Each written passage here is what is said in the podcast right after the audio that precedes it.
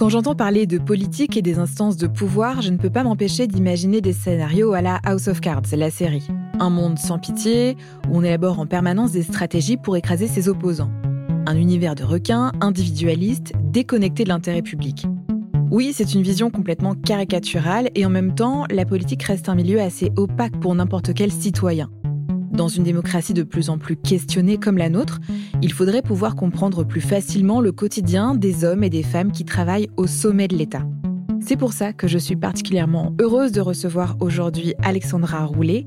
Elle est professeure d'économie à l'INSEAD et ancienne conseillère du président de la République Emmanuel Macron et de la première ministre Elisabeth Borne.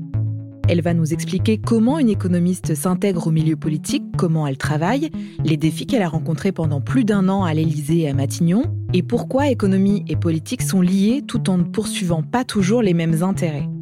Avec elle, pour en discuter et l'interroger, Hicham, il est étudiant en finance à Polytechnique et membre du projet jeunesse du Cercle des économistes. Je suis Clara Bayot, bienvenue dans Génération Éco. Hicham, qu'est-ce que sont pour vous les conseillers économiques? Qu'est-ce que vous en connaissez? Ben, je pense que c'est une question assez vague. On peut être conseiller économique auprès euh, des pouvoirs publics, auprès des autorités. On peut aussi être conseiller au sein d'entreprises aussi. Mais je pense que dans le cas précis de Madame Roulet, L'objectif, me semble-t-il, et je pense qu'elle le dira mieux que moi, est d'être capable de faire le lien entre, d'un côté, de ce qui relève de la théorie économique et de l'autre côté, de ce qui relève plutôt des politiques publiques, c'est-à-dire de la mise en œuvre de mesures qui vont permettre à la société de fonctionner.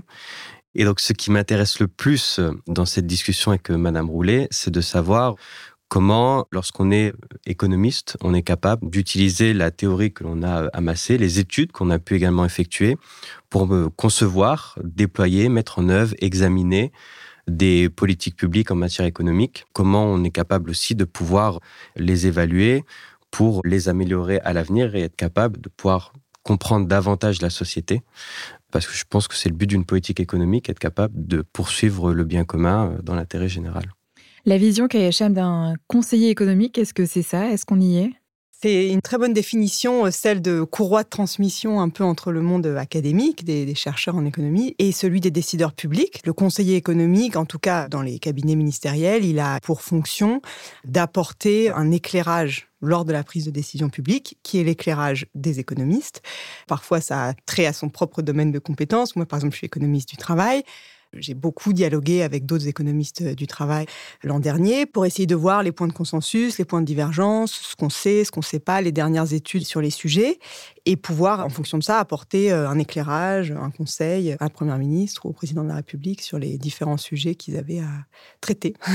Quand vous êtes euh, arrivé à l'Élysée et à Matignon, est-ce qu'on est venu vous chercher parce qu'il y avait cette spécialité d'économiste du travail? Je pense que ça a joué dans le fait que la première année du quinquennat, c'était quand même une année dans laquelle il était prévu de lancer les grandes réformes un peu structurantes qui se trouvait être beaucoup de réformes du marché du travail, donc la réforme de l'assurance chômage, la réforme des retraites, France Travail, qui est la réforme de Pôle Emploi en gros, avec aussi la réforme un peu du RSA. Et donc sur ces sujets-là, c'est vrai que je pense que le fait que ma spécialité c'était l'économie du travail euh, a dû être un plus. Ouais. Et alors comment vous y prenez? Vous On vous dit euh, voilà, on veut réformer Pôle Emploi. Comment ça se passe pour vous? Alors, toute prise de décision publique, c'est un travail vraiment très collectif. Donc, si on prend l'exemple de Pôle emploi, comment ça s'est passé pour aboutir au projet de loi plein emploi? Il y a eu une mission de préfiguration de France Travail qui était dirigée par Thibaut Guilly, donc qui était en charge de faire un rapport pour donner des orientations sur ce que pourrait être France Travail, donc qui est aussi le nom un peu de la réforme. Et du coup, il avait une petite équipe et ils se sont beaucoup appuyés sur la recherche en économie, etc. Ils ont euh, dessiné à partir de, des différentes études qui existaient euh, des orientations possibles pour rendre Pôle emploi plus efficace. Ce rapport a été discuté euh, au sein des, cabinets ministériels avec le président de la République, la première ministre, etc. Et puis, in fine, ça aboutit à un projet de loi qui est très conforme aux orientations. Dans ce contexte-là, mon rôle, il a été essentiellement un rôle de discussion, d'essayer de poser les bonnes questions, de vérifier, de challenger, de s'assurer de la robustesse des pistes était de bien comprendre, et puis après d'expliquer certaines orientations aux décideurs publics, de, de faire comprendre la valeur ajoutée du projet.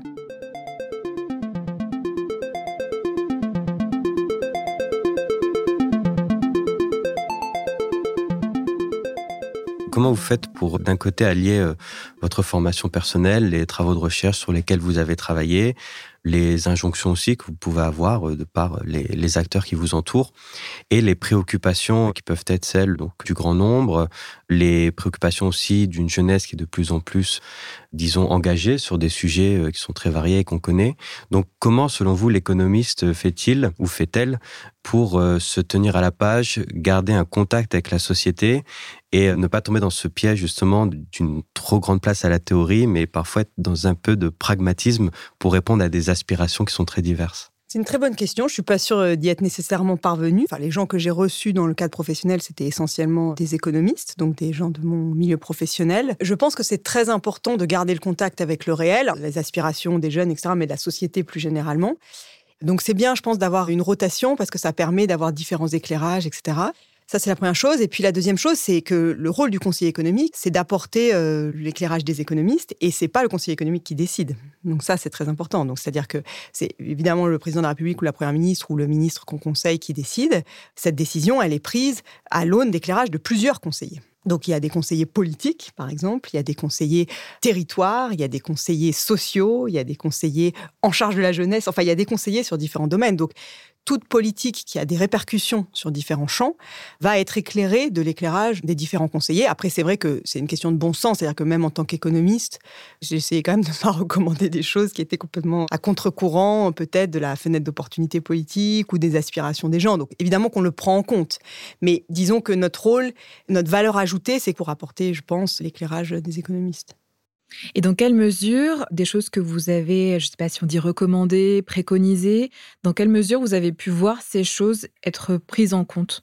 Évidemment, encore une fois, c'est pas nous qui les conseillers qui décidons, voilà, mais on oriente et dans certains cas, on voit que les orientations qu'on a peut-être beaucoup poussées ont pu être décidées. Donc, si je réfléchis par exemple à la réforme de la contracyclicité de l'assurance chômage, contracyclique, ça veut dire que l'assurance chômage, c'est l'idée que l'assurance chômage soit plus généreuse quand la conjoncture est mauvaise parce que c'est plus difficile de trouver un travail. Et donc, il faut laisser aux gens un peu plus de temps, les protéger un petit peu plus. À l'inverse, quand la conjoncture est très bonne, qu'il y a beaucoup d'offres d'emploi, se dire que là, c'est peut-être le moment, au contraire, de renforcer les incitations à trouver un emploi. Donc, typiquement, quand on a fait la réforme l'an dernier, on était dans une conjoncture où les employeurs avaient beaucoup de mal à recruter. La conjoncture était plutôt bonne. Donc, on a fait le choix de réduire un peu la durée d'indemnisation pour inciter les gens à retrouver un emploi mais avec cette garantie que si la conjoncture se dégradait, il y aurait une extension des droits qui viendrait se mettre en place. Et donc, il était dans le programme présidentiel, mais après, il a fallu décider comment le mettre en œuvre, etc. Donc, dans ce genre de cas, les administrations ont un rôle central, puisqu'elles font des propositions, etc. Mais comme il se trouve que c'était un sujet que je connaissais bien, évidemment, j'ai aussi participé à la formulation des, recommandations, et les, décisions qui ont in fine été prises étaient assez proches des orientations que j'avais pu euh, recommander, en lien avec la conseillère sociale, qui est évidemment la première en charge de ces sujets. Donc, on voit son impact. C'est toujours des décisions collectives, donc c'est très dur d'isoler son propre impact, mais quand même, il y a certaines décisions. On peut beaucoup pousser pour certains projets, certaines idées, et puis quand elles passent, on ne sait jamais si c'est exactement de notre fait, mais, euh, mais on peut se dire qu'on y a contribué. Est-ce qu'il y a des choses qui vous tenaient à cœur d'amener? Oui, par exemple, justement, donc la réforme de l'assurance chômage et la réforme de France Travail, je pense que c'est les deux principaux sujets sur lesquels ça me tenait vraiment à cœur que ça voit le jour et que ça voit le jour euh, selon des orientations qui me paraissaient euh, faire sens. Donc, c'est des dossiers que j'ai suivis de près, en lien encore une fois avec la conseillère sociale. C'est elle qui est en charge des réformes marché du travail. Mais on a beaucoup dialogué, on a pu euh, aboutir à des réformes qui étaient euh, relativement consensuelles et qui ont pu voir le jour.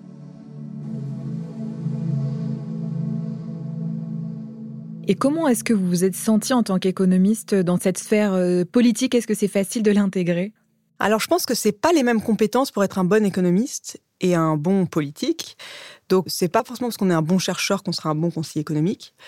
En partie parce qu'il y a un moment où quand on est conseiller économique, on doit pouvoir faire un petit saut dans l'inconnu. C'est-à-dire qu'en tant que chercheur, on aime bien parler de ce qu'on sait, et évidemment, plus on progresse, plus on se rend compte de ce qu'on sait, mais aussi de ce qu'on ne sait pas, puisqu'on n'a pas répondu à toutes les questions. Même quand on a, par exemple, évalué des politiques, on ne sait pas forcément si ça va se généraliser à un autre contexte. S'il y a eu une évaluation dans un autre pays qui dit que ça va donner exactement les mêmes résultats en France, on a rarement la réponse exacte, exacte à la question qu'on se pose. Donc il y a un moment, il faut accepter d'extrapoler un petit peu par rapport aux faits qu'on a devant nous, par rapport aux études qui sont disponibles, qui nous donne un peu des points de repère, il faut accepter de formuler des recommandations pour lesquelles on n'a pas une certitude entière. Il y a une partie de conjecture. Justement, j'aimerais rebondir sur euh, le point que vous venez de mentionner sur la question de l'incertitude du conseiller qui se retrouve devant des questions devant lesquelles il n'a pas forcément de réponse. J'imagine aussi que le personnel politique aujourd'hui n'est pas toujours non plus très au fait des questions économiques et donc on peut parfois vous poser des questions un peu farfelues et que vous devez trouver un peu les moyens d'y répondre euh, du mieux que vous pouvez. Aujourd'hui, je pense qu'on peut faire l'hypothèse euh, d'une montée de la radicalité dans plusieurs couches de la population et même dans plusieurs couches euh, générationnelles. Je le vois moi-même auprès de mes contemporains qui sont d'à peu près le, même âge que le mien. Comment vous gérez cet appel à la radicalité? Est-ce que votre travail, c'était justement capable d'apaiser des revendications radicales et de poser des sujets qui puissent être déployés de manière moins radicale, de dépolitiser parfois et de vous rapporter une forme de, technique qui est nécessaire, qui fera contrepoids vis-à-vis des revendications idéologiques très fortes? Ou est-ce qu'au contraire, vous pouvez parfois aller dans ce que la Première ministre a notamment appelé une radicalité de l'objectif sans la brutalité des moyens. Donc comment, dans l'incertitude du quotidien, vous traitez ou vous, vous rapportez à ces questions de montée des radicalités, y compris dans les revendications politiques et économiques? Alors, donc juste sur le tout premier point, sur le fait que les décideurs publics ne sont pas forcément au fait des questions en recherche en économie, la chance que j'ai eue, c'est que le président de la République, en l'occurrence, il s'intéresse beaucoup à l'économie. Il est assez au fait de ce qui se fait en recherche en économie. Ça l'intéresse, y compris les publications vraiment à la frontière un peu euh, technologique. C'était quelque chose de très stimulant et, à mon avis, propre au président de la République. Sur la question de la radicalité, notre rôle de conseiller économique, c'est d'apporter les éclairages économiques en prenant en compte en effet l'état de la société et les forces politiques en présence. Donc quand on va formuler des recommandations économiques, on va penser à la montée des extrêmes, etc. Après, mon objectif premier, c'était de proposer des réformes qui allaient favoriser la croissance économique, qui allaient favoriser le pouvoir d'achat des Français. Donc indirectement, c'est censé avoir un effet euh, de cantonnement du vote des extrêmes. Mais mon objectif premier, c'était celui-là. C'était quand même des objectifs d'ordre économique qui, euh, on peut l'espérer, ont des incidences aussi politiques. On a parlé de l'intérêt d'Emmanuel Macron pour l'économie et les économistes, j'imagine. Il s'est quand même beaucoup moins entouré d'économistes pendant sa deuxième campagne.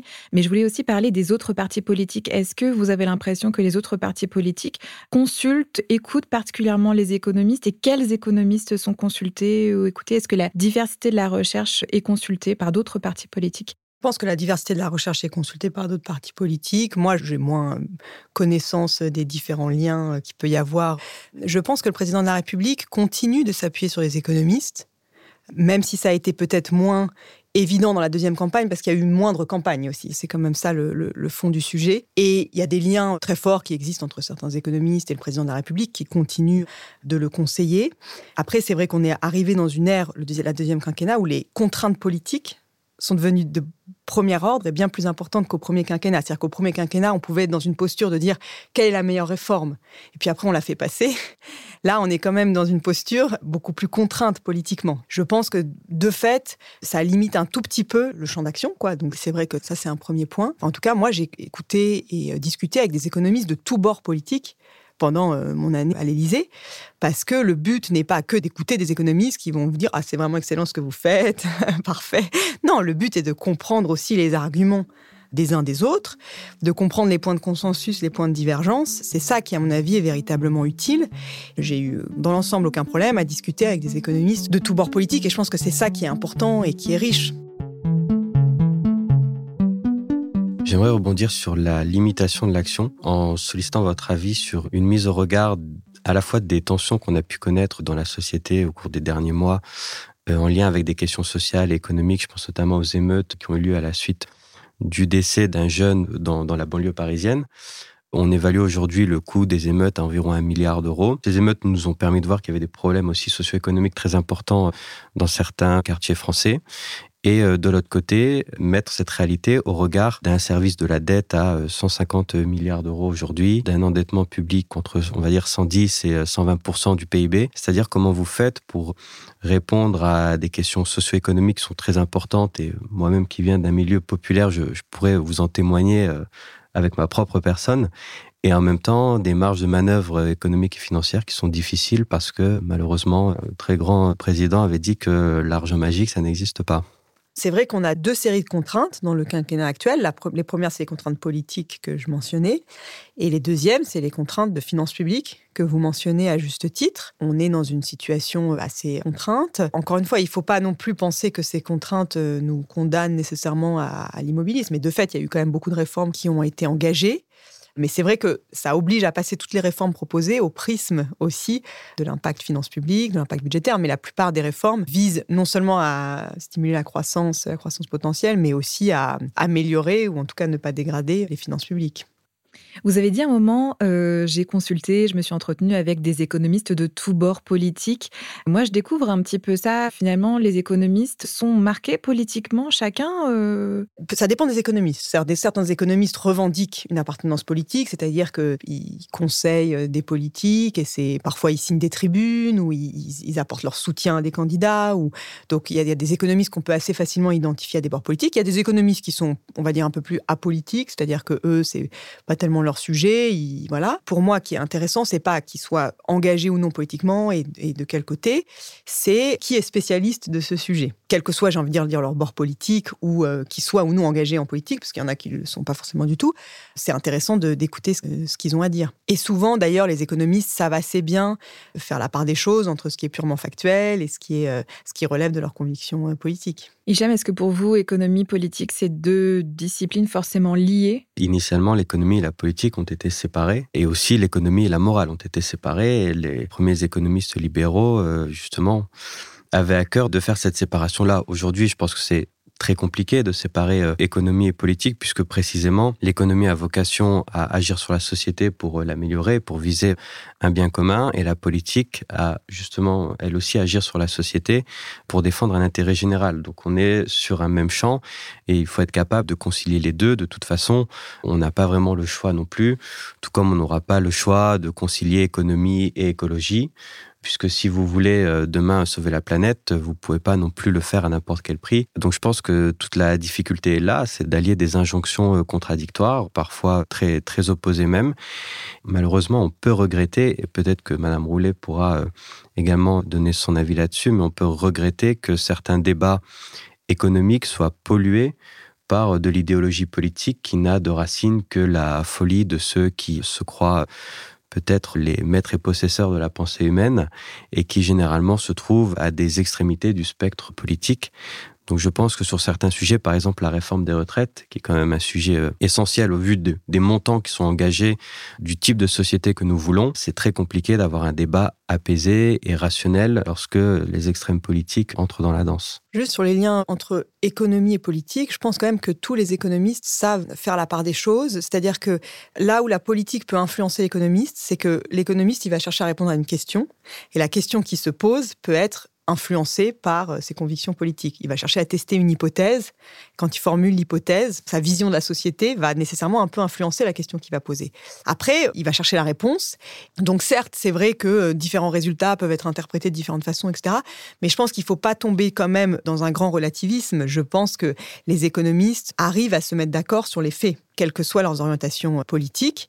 Après, ce qui se passe parfois, c'est que différentes études montrent des faits contradictoires. Pourquoi? Parce que les études ont été réalisées dans des contextes différents, etc.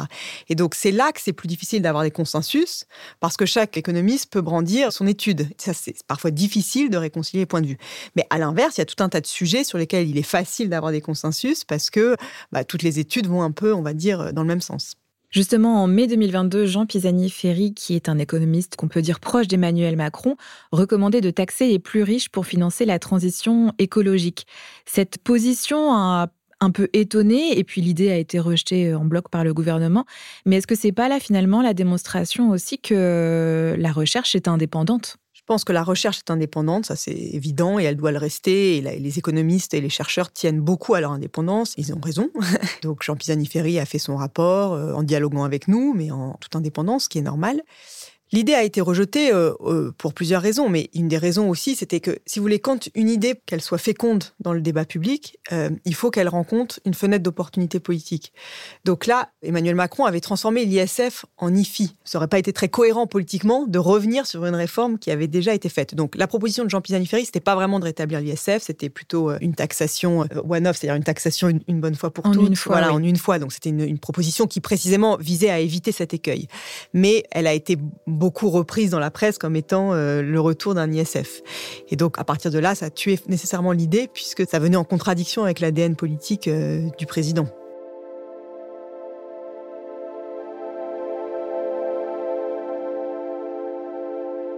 De l'extérieur, on peut avoir l'impression que les économistes sont beaucoup consultés, mais pas forcément euh, suivis. On se souvient du rapport de Jacques Attali sur euh, les moyens de redresser l'économie, qui avait été remis en 2008 à Nicolas Sarkozy, qui n'avait jamais euh, été appliqué. De manière générale, est-ce que vous avez l'impression que les travaux des économistes sont pris en compte suffisamment? Alors oui, je pense que je n'aurais pas forcément dit ça avant mon expérience à l'Élysée à Matignon. J'aurais eu tendance à dire ah mais souvent les économistes font des évaluations et puis alors le résultat arrive et soit la décision de reconduire ou non la politique évaluée a déjà été prise, soit elle est prise mais indépendamment des résultats de l'évaluation, donc tout ça ne sert à rien, etc. C'est un discours que tiennent beaucoup d'économistes. Il y a des conditions pour lesquelles les résultats des économistes peuvent influencer la décision publique. Ces, ces conditions, c'est d'une part ce que je vous disais tout à l'heure, il faut qu'il y ait une coïncidence avec une fenêtre d'opportunité politique, c'est-à-dire qu'il faut que ça soit possible politiquement de prendre en compte ces résultats. Deuxièmement, je pense que les résultats ont aussi plus d'impact un peu à moyen long terme quand il commence à y avoir plusieurs études qui montrent la même chose. Et c'est là que ça crée un certain consensus. Donc en fait, il faut évaluer l'influence des économistes à moyen long terme. Donc par exemple, deux exemples. Sur la réforme de France Travail, elle s'est appuyée vraiment sur des dizaines d'études qui ont été menées, on va dire, dans les 20 dernières années, qui étaient des recherches faites par des économistes, pas du tout en lien avec France Travail, qui évaluaient tel ou tel programme de Pôle Emploi. Et puis, certains, j'ai pas du tout la chronologie exacte de toutes, mais il est très probable que certaines évaluations n'aient pas nécessairement été prises en compte immédiatement. Mais au moment de faire la réforme du service public de l'emploi, on s'est retourné sur les 20 dernières années de recherche et on avait beaucoup d'études et ça nous a permis de dessiner des orientations. Donc ces études, elles ont été prises en compte a posteriori, alors qu'elles n'étaient pas du tout faites en vue de France Travail. Sur le coup, on aurait pu dire, ah, telle étude n'a pas donné lieu à telle ou telle décision. Et en fait, on se rend compte 15 ans plus tard que si. Donc ça, c'est le premier point. Et le deuxième point, c'est deuxième exemple, c'est le rapport de Jean Pisani-Ferry que vous mentionnez. C'est vrai que dans la presse, parfois, il a été résumé à euh, cette proposition de retour de l'ISF vert. Mais en fait, ce rapport, il est très riche. Il documente l'effet de la transition sur tout un tas de variables économiques, l'inflation, la productivité, l'impact macroéconomique plus généralement. Il est évident que ce rapport va avoir une influence sur notre façon de penser les politiques euh, environnementales, les politiques économiques. Et c'est pas parce qu'on n'a pas nécessairement repris la proposition la plus, on va dire, médiatique au moment de la sortie du rapport. C'est pas du tout à cette aune-là qu'on peut mesurer l'impact du rapport. Donc c'est pour ça que je pense qu'il faut vraiment juger un peu plus sur le temps long et avoir en tête que les résultats de la science économique infusent progressivement et quand il commence à y avoir une certaine masse critique et puis un petit peu de temps, et eh ben ça permet là d'avoir euh, d'avoir une influence. Il faut être patient. Il faut être patient, exactement. Mais quand on arrive à des consensus, je pense pas forcément en économie, mais par exemple au sujet du dérèglement climatique, on mmh. sait qu'il y a des, études mmh. qui font consensus. Pour autant, il y a un gap entre ces études mm. et ce qui est mis en œuvre. Mm. Est-ce qu'il faudrait penser à des mécanismes pour dépasser cette barrière de la politique qui fait qu'on ne met pas toujours en œuvre ce qui est conclu par la recherche parce que c'est politiquement, ça marche pas forcément? Mais par exemple, politiquement, sur la question environnementale, je pense qu'il y a consensus sur le réchauffement climatique, mais sur le niveau d'action nécessaire, je ne pense pas qu'il y ait un consensus politique. C'est-à-dire qu'il y a évidemment toute une partie de la population qui va dire on n'en fait pas du tout assez, et il y a toute une partie de la population qui dit bon, certes, peut-être qu'on n'en fait pas assez pour nos objectifs, mais on, on en fait déjà trop par rapport à ce que je peux supporter. Et Mais le problème, c'est qu'il y a un espèce d'impératif. Il va y a pas y avoir consensus sur les solutions, parce que vous voyez la question, par exemple, des gilets jaunes. Rétrospectivement, on a analysé que cette hausse de, taxes était régressive, qu'il aurait fallu compenser les perdants, que voilà, il y avait des solutions possibles. Mais je pense qu'il n'y a pas nécessairement consensus sur jusqu'où il faut pousser le curseur, par exemple sur l'interdiction de la viande, on en parlait tout à l'heure, ou, ou, en tout cas la forte réduction de la consommation de viande, sur euh, la forte réduction de la circulation automobile, c'est quand même des sujets sur lesquels je pense pas qu'il y a un consensus politique.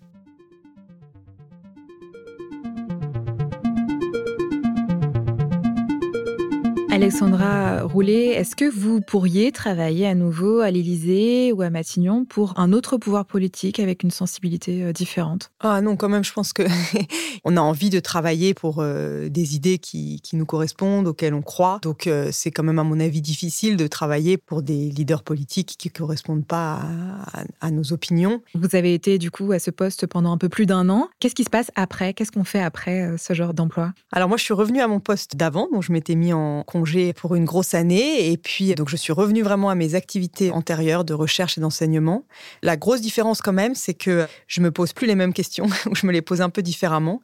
Je pense d'ailleurs qu'en fait, les, meilleurs chercheurs sont, à mon avis, ceux qui ont eu parfois l'occasion de faire un stage ou une expérience euh, assez tôt dans leur carrière. Ça peut être l'administration publique, ça peut être éventuellement l'entreprise, etc. Et je le vois maintenant quand je reçois les CV des personnes qui finissent leur thèse, qui cherchent des jobs de prof. Souvent, ceux qui ont eu une expérience professionnelle avant la thèse ont fait des thèses d'autant plus intéressantes parce qu'ils se sont posé des questions particulièrement pertinentes. Ou ils ont été confrontés à la réalité. Voilà, ils ont été confrontés à la réalité. C'est une expérience que j'aurais aimé avoir. En fait, évidemment, ce pas des expériences qu'on peut avoir très tôt parce qu'on a besoin d'avoir déjà un bagage pour les avoir, mais sous forme de stage, pas forcément si proche du pouvoir, mais dans d'autres lieux pour nourrir son questionnement. Merci Alexandra Roulet. Merci Echem. Merci. Merci. Vous venez d'écouter un épisode de la saison 2 de Génération Économie qui accueillait Alexandra Roulet, professeure d'économie à l'INSEAD et ancienne conseillère macroéconomie et politique publique du président de la République Emmanuel Macron et de la première ministre Elisabeth Borne. Nous recevions aussi Hicham, étudiant en finance à Polytechnique. Merci à eux pour leur participation. Génération Économie est un podcast du Cercle des économistes, produit par Louis Créative, l'agence de création de contenu de Louis Média. Je suis Clara Bayot, j'ai animé et écrit cet épisode avec l'aide de Clément Lebourg et Alban Schneider pour le Cercle des économistes. Alix Lachiver en a fait la réalisation et le mix sur une musique de Mélodie Lauré. La production est supervisée par Héloïse Normand. Si cet épisode vous a plu, n'hésitez pas à vous abonner et à nous laisser des étoiles et des commentaires. J'ai hâte de vous retrouver dans 15 jours pour un nouvel épisode. En attendant, vous pouvez écouter Génération Économie sur toutes les plateformes et si vous avez envie d'aller plus loin pour comprendre l'économie, rendez-vous sur le site du Cercle des économistes, le cercle. Le cercle des économistes.fr.